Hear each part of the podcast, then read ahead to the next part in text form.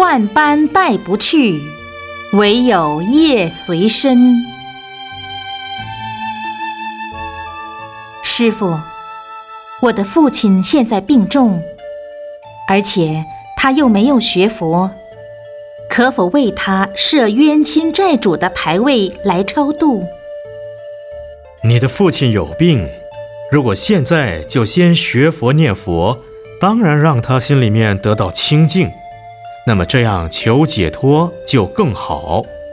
如果做不到，他自己执迷不悟、至死不悟的话，那就等他死的时候，请人来家里念念经、超度超度，那还是有用的。为什么？人到死的时候。他才知道，连一张纸都拿不动，钞票也没有用，财产也没有用，家里眷属儿女们讲话也听不到。那个时候，他在感到无奈的时候，有人叫他往东，他就往东；叫他往西就往西；叫他念佛，他就念佛。现在他不听，到时候他就听了。谈到这个问题，我要举例。在我年轻的时候生过一场病。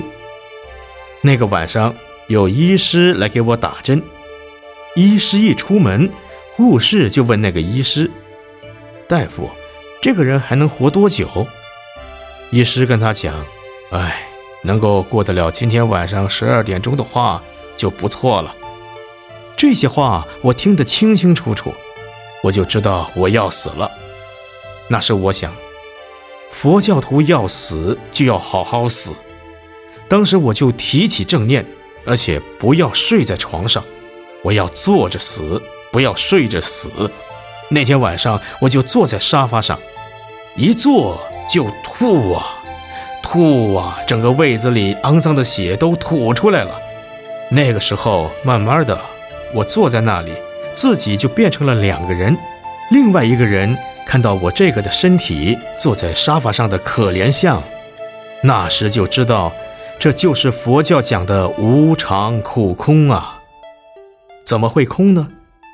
我想到我的钱放在抽屉里，我想去拿，抽屉也打不开，一张纸也拿不起来。我讲话，旁边的亲人朋友他们都听不见。我大声讲，小声讲，他们都听不到。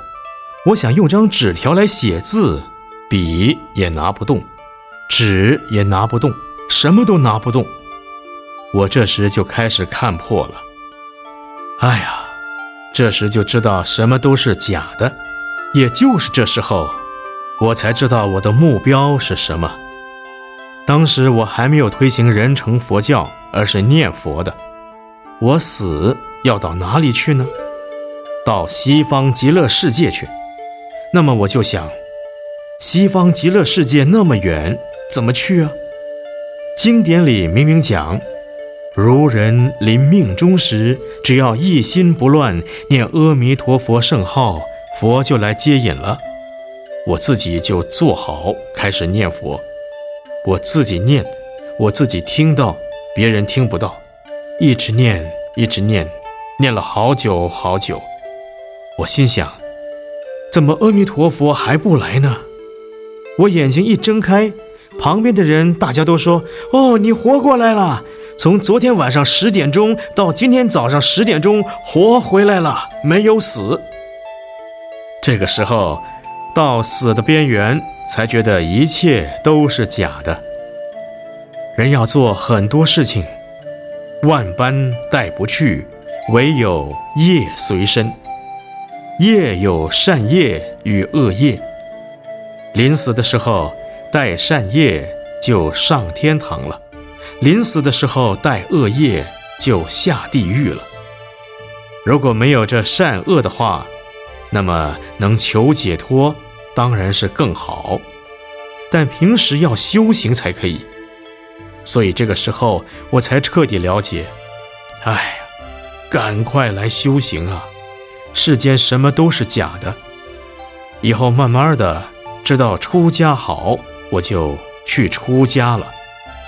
所以渡他渡不去没有关系，到死的那个时候，你叫他往东，他就往东；往西就往西。